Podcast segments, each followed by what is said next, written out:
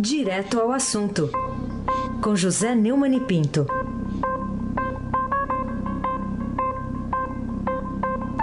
Oi, Neumani, bom dia. Bom dia, Raíssem Bach.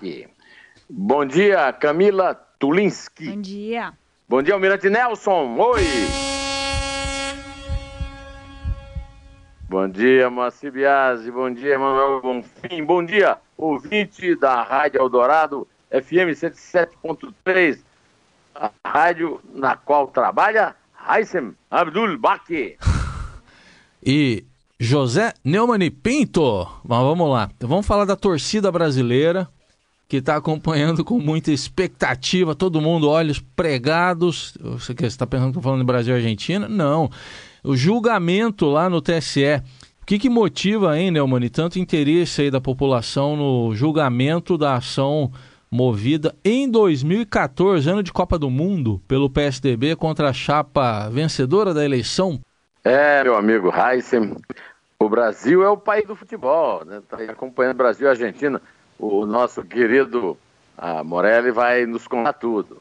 Nós sabemos disso, você e eu. Você está acostumado a procurar os jogos do, do Palmeiras, seja o time que só ganhava no ano passado, seja o que tem perdido demais pela expectativa para esse ano. Também não há perigo de eu assumir qualquer compromisso na hora marcada para o jogo do Flamengo, seja qual fosse o desempenho nos jogos anteriores, como por exemplo no vexame existente ontem à noite, direto da ilha do Retiro, no Recife. Isso também acontece com o Almirante Nelson e com a grande maioria dos nossos ouvintes. Todos nós fomos treinados ao longo da vida para festejar ou lamentar o acaso. E o futebol é rei disso. O verso mais revolucionário da poesia moderna é do francês Stéphane Mallarmé, cujo retrato pintado por Eduardo Manet Sempre que vou a Paris, revejo com um novo encanto. Un coup de dé jamais abolirá l'azar. Um lance de dados jamais abolirá o acaso. Pois nestes últimos dias, Heisen, desde terça-feira, é, o dia 6, o brasileiro acompanha o noticiário na TV, no rádio na imprensa, para acompanhar um jogo longo, enfadonho, jogado por sete ministros do Supremo do Tribunal Superior Eleitoral, do vice-procurador eleitoral e dois advogados. Nenhuma surpresa, nenhuma surpresa nele. Todos os protagonistas se comportam como se previa e só repetem o que deles todos os espectadores do espetáculo infame esperavam. A multidão, fascinada pela repetição e encantada pelo fetiche de um acordão espúrio que mantém sua vida no atoleiro infernal da crise, não leva um susto, não grita, não aplaude, não chora, nem deixa o campo antes do jogo acabar. Apenas rumina a nossa desgraça, traçada por oito homens e uma mulher, desculpe, seis homens e uma mulher, que traçam seu destino baseado apenas no próprio interesse pessoal e em sua ambição. É, o vencedor, que só ia acontecer naquele picadeiro ocupado por idosos vestidos de abutres, já é conhecido desde que o torneio começou. Já se sabe desde antes qual é o placar. Mas fascinado pelo próprio destino asiago, fascinada pelo próprio destino asiago, a multidão não para de questionar, nem de assuntar, nem de assistir, como se ali buscasse o próprio significado da vida. Esse mistério que todos nós nunca conseguimos decifrar e do qual nunca conseguimos escapar. Mas vamos parar de poesia e filosofia e partir para a vida real, o cotidiano. Heisen Abaque. Tá certo, apesar de que eu, da mesma forma que você, gosto muito de poesia, de filosofia, mas vamos para a vida real então. O que que afinal aconteceu entre terça e quinta-feira? O que, que pode acontecer hoje, hein, Neumann? Espera-se até uma decisão para hoje. Hoje vão votar. Como dizia aquele filme sobre a Primeira Grande Guerra Mundial que ganhou um Oscar, nada de novo no front. O condutor da peleja é um juiz falastrão, pesporrento e ególatra, lá do centro-oeste, né? tem nome de goleiro e sobrenome português comum. Gilmar Mendes foi nomeado para o Supremo Tribunal Federal pelo tucano Fernando Henrique Cardoso, a cujo governo servia como advogado-geral da União. É conhecido pelo culto a si mesmo, que pratica com grande fervor.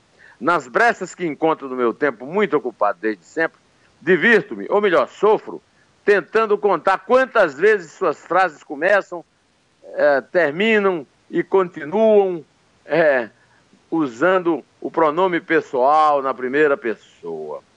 Intriga-me o fato de que, se dele cobrasse 10 centavos de cada eu que pronuncia, inverteríamos nossa situação financeira.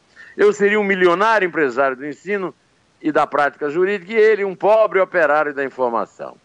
Sua vaidade é sesquipedal. Ontem, o adversário que ele derrotará daqui a pouco, pela margem estreita do próprio gol, manifestado através de um voto batizado com a denominação da deusa romana da sabedoria, Minerva, o que não seria o caso, pois nada de sábia é, mas apenas oportunista é a sua decisão, lembrou a paternidade dele no julgamento da ação em questão. Em 2015, com a petista Dilma Rousseff, atolada nos próprios erros que infelicitaram a população brasileira, a então relatora do caso, advogada formada na Faculdade de Direito da USP no Largo São Francisco, egressa do Superior Tribunal de Justiça, relatou no TSE o mesmo processo.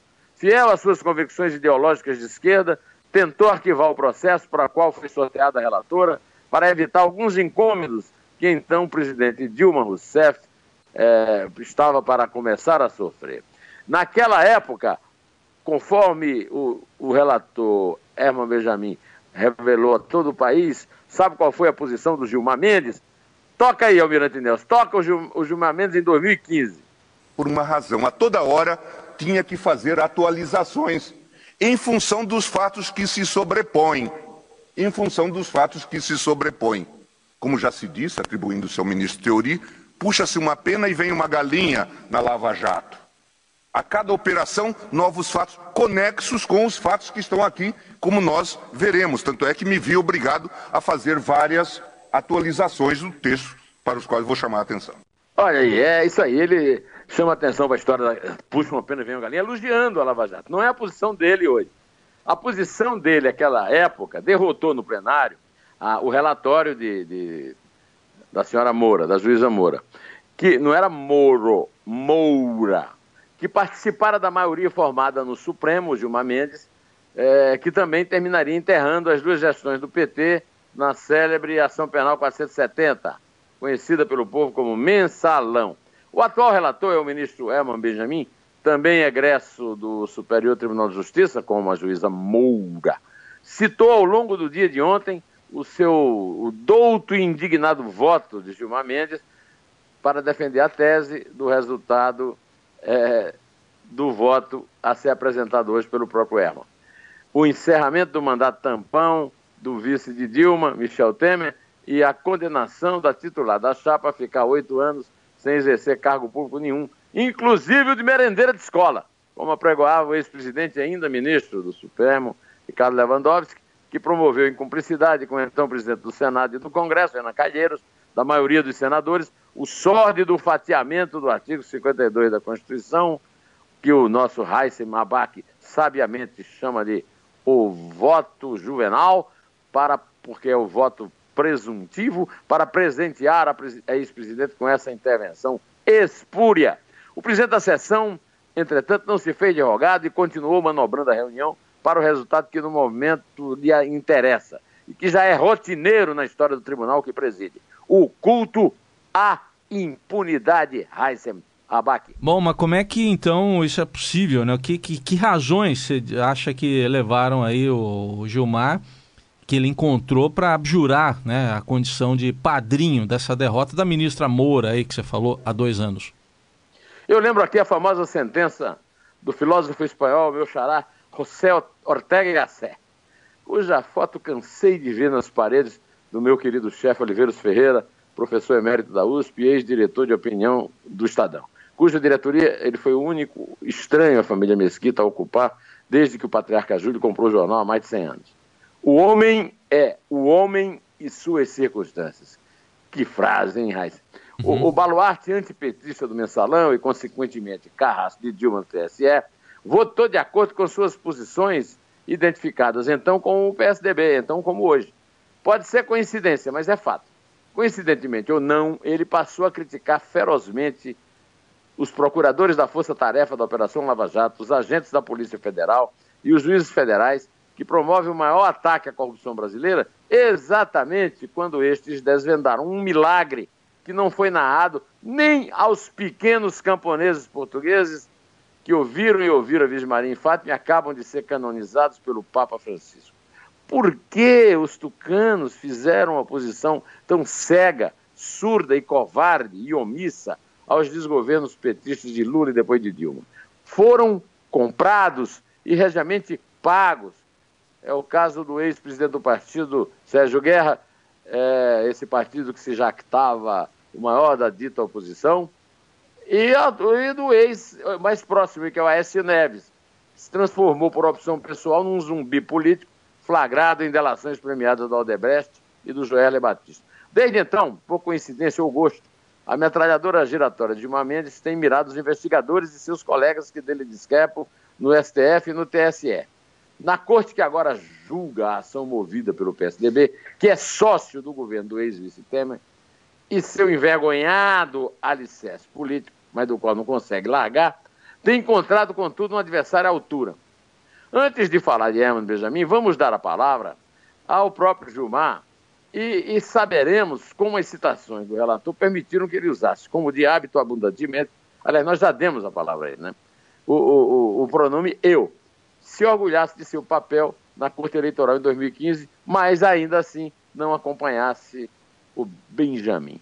Há outra circunstância de Ortega e Gasset que pode explicar a decisão do presidente do TSE agora. A sua ligação com Michel Temer, o vice que virou titular. Gilmar Mendes é constante conviva de jantares em palácio com Temer e não hesitou em aceitar o convite do presidente para viajar a Lisboa no Aerolula para o velório do ex-premier socialista português Mário Soares, velório ao qual, aliás, ele não compareceu. Justiça seja feita, Gilmar nunca escondeu essa relação próxima de ninguém. Mas isso não basta para não relatarmos como elemento importante neste nosso momento de crise e angústia que também atinge o nosso querido Heisen Mabak. É ou não é, Heisen? Pois é, estamos aqui, né, compartilhando tudo isso. Mas, uh, olha, você, para você aí, Neumann, já que o ministro Gilmar falou em como é que ele falou? A modéstia às favas.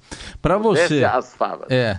Uh, favas contadas já para você, a vitória e o alívio aí do atual governo na votação que começa daqui a pouco lá no TSE? Você topa gostar, apostar alguma coisa? Não. Aquela sua camisa Não. de Ademir da Guia contra uma camisa do Zico? Eu vou apostar o quê? Nós vamos perder aqui. Vou ter que apostar, dizer o quê? Que vai ser diferente o placar? É, você está achando que, não, que, vai, que, vai, que, eu, que eu tô errado? Não, nós estamos concordando, eu estou concordando. ah, tá certo, é. tá certo, Já se falou muito em acordão nesse caso, é. que aliás só provoca em mim uma sensação de culpa. É. Desde as primeiras manifestações do vice-procurador eleitoral, Nicolau Dino, tem aparecido uma figura semelhante à do fatiamento lá do Juvenal, né, que você uh, constatou na Constituição. A chapa caçada, Dilma sem direitos políticos e Temer habilitado a disputar a presidência da República na Câmara. Fora do TSE, foro privilegiado, reforçado para os ex-presidentes Sarney, Fernando Henrique, Lula e Dilma. Não sei por que alijaram Fernando Collor da prebenda. É, e isso não a dignifica em nada, né? Agora, isso está afastado. E o jogo que se joga no tribunal é absolver a chapa Lula e Dilma. Herman Benjamin citou uma imagem a que Dilma recorreu e eu uso muito aqui. Eu falo sempre, você, ouvinte da Eldorado, testemunha no quadro de Cristo em parede de prostíbulo que tudo vê e nada fala, nem age. Gilmar, em 2015, falou em quadro de São Jorge e Herman Benjamin citou. A metáfora é a mesma. A diferença é que agora o TSE não deve ser comparado neste, neste julgamento ao quadrado, mas ao prédio propriamente dito. No entanto, para não perder a oportunidade instância de falar do relator, a hora é esta. Né? Vale a pena acompanhar o julgamento para ouvir sua voz clara e musical seu estilo simples e sem mesóclise e aposta. A linguagem barroca dos ministros dos tribunais. Ontem mandei para uma querida amiga minha, Nice Gold, uma paraibana empresária que vive há muito tempo em Nova York, meu comentário elogiando o desempenho lógico e realista do conterrâneo dela, Herman Benjamin, que é de Catolé de Rocha, pertinho de Iraúna, lá no sertão da Paraíba, contra os disparates de Gilmar Mendes e dois ilustres causídicos nomeados por Temer para se livrar desse empecilho, Admar Gonzaga e Tarcísio Vieira. Eu vou tomar a liberdade de ler para vocês todos o recado que ela me passou no e-mail.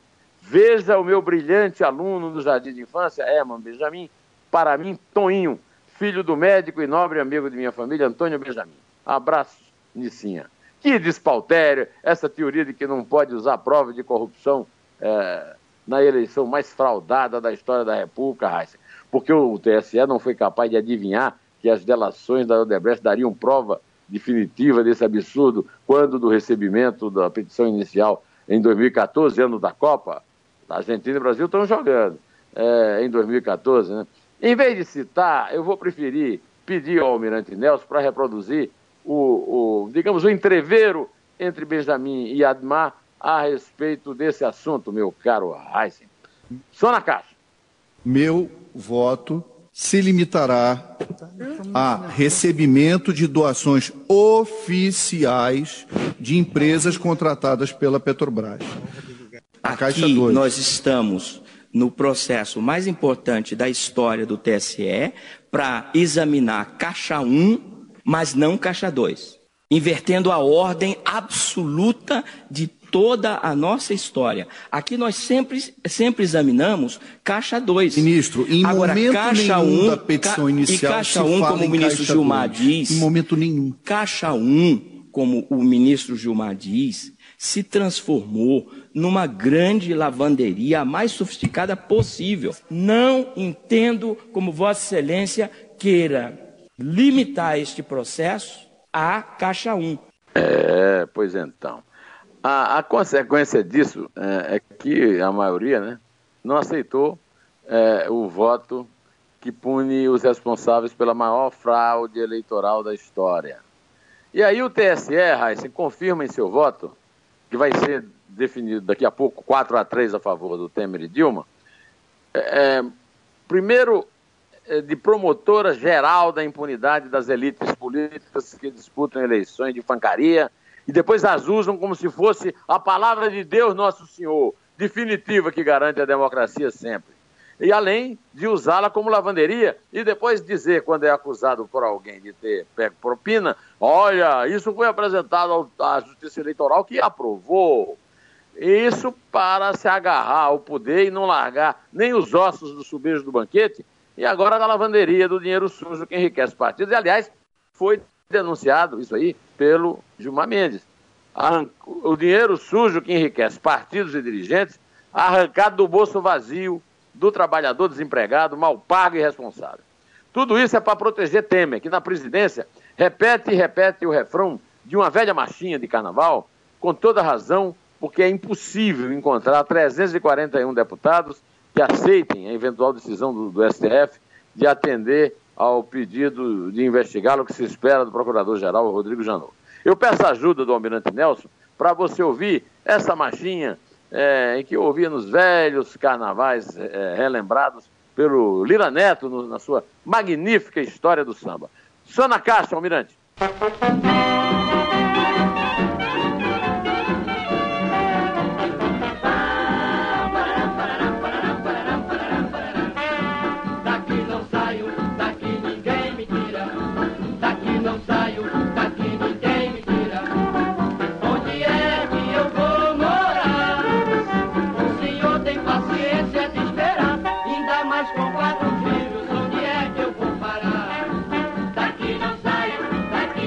Contar, seu Reis? Vamos contar, seu Reis? Você é. acha que o doutor Temer vai ter dificuldade para achar lugar para morar, não? Não, não vai não, né? Vai não, né? Vai, vai. Então vamos contar, né? O, o, veredito vai ser, tem que manter isso, viu? Viu? Viu? É comece com quatro, comece com é, quatro. É quatro. É três. É dois. É um. Inter. Por esperar mas já dizem por aí que a vida vai melhorar.